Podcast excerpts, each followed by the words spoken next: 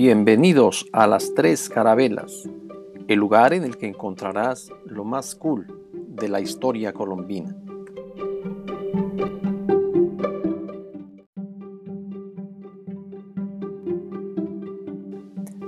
Resultado de sus cuatro viajes, don Cristóbal Colón quedó convencido de haber llegado al Asia.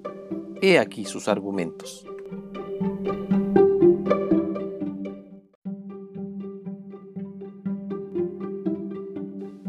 Número 1. Según había dicho Aristóteles, como la Tierra es una esfera, navegando hacia el occidente se llegaría evidentemente al oriente. Y eso es lo que había hecho don Cristóbal Colón.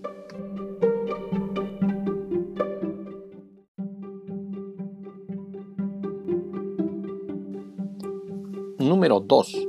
Habiendo navegado en su primer viaje aproximadamente 3.600 leguas, Colón se encontró con tierra. Los principales geógrafos de la época decían que esa era la distancia entre la península ibérica y Zipango.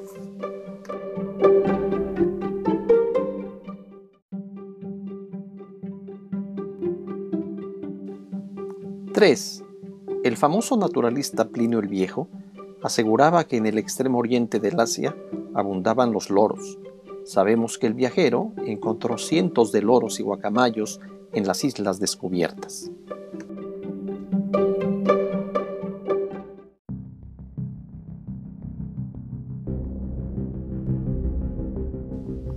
Número 4. Además de Plinio el Viejo, otros viajeros referían que en el Asia había hombres que se alimentaban de carne humana. Colón y sus exploradores se encontraron en una de las islas con una olla en la que había un cocido con algo parecido a una cabeza humana. Esos nativos eran evidentemente los antropófagos del Asia.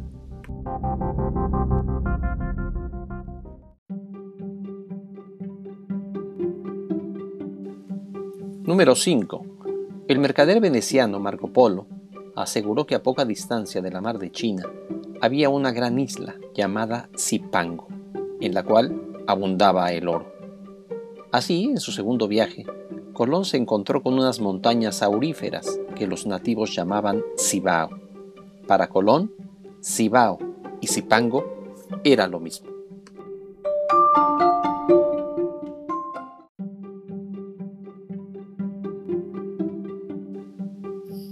Número 6. De acuerdo con San Isidoro de Sevilla, el paraíso terrenal se encontraba en el extremo oriental del Asia. Así, Colón, en su tercer viaje, se convenció de que lo que hoy llamamos Golfo de Paria era la entrada al paraíso, debido, entre otras cosas, a la hermosura del entorno. Colón y sus hombres estaban seguros de navegar en aguas orientales.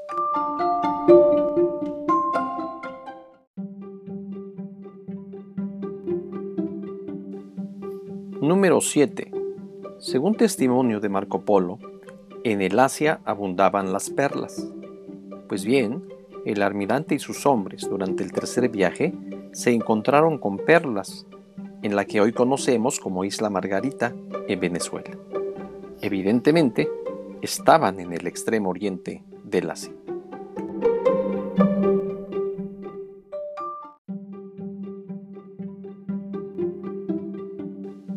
8. En su cuarto y último viaje, don Cristóbal Colón tuvo la certeza de estar navegando en los mares de China, porque además los indios le dijeron que tierra adentro abundaban los caballos.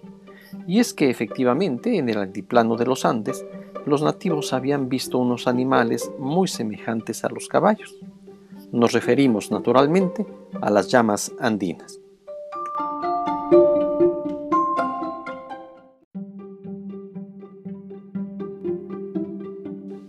Así que ya lo sabes, Cristóbal Colón no estaba loco ni se equivocó, pues en su momento tuvo contundentes argumentos para afirmar que había llegado al Asia.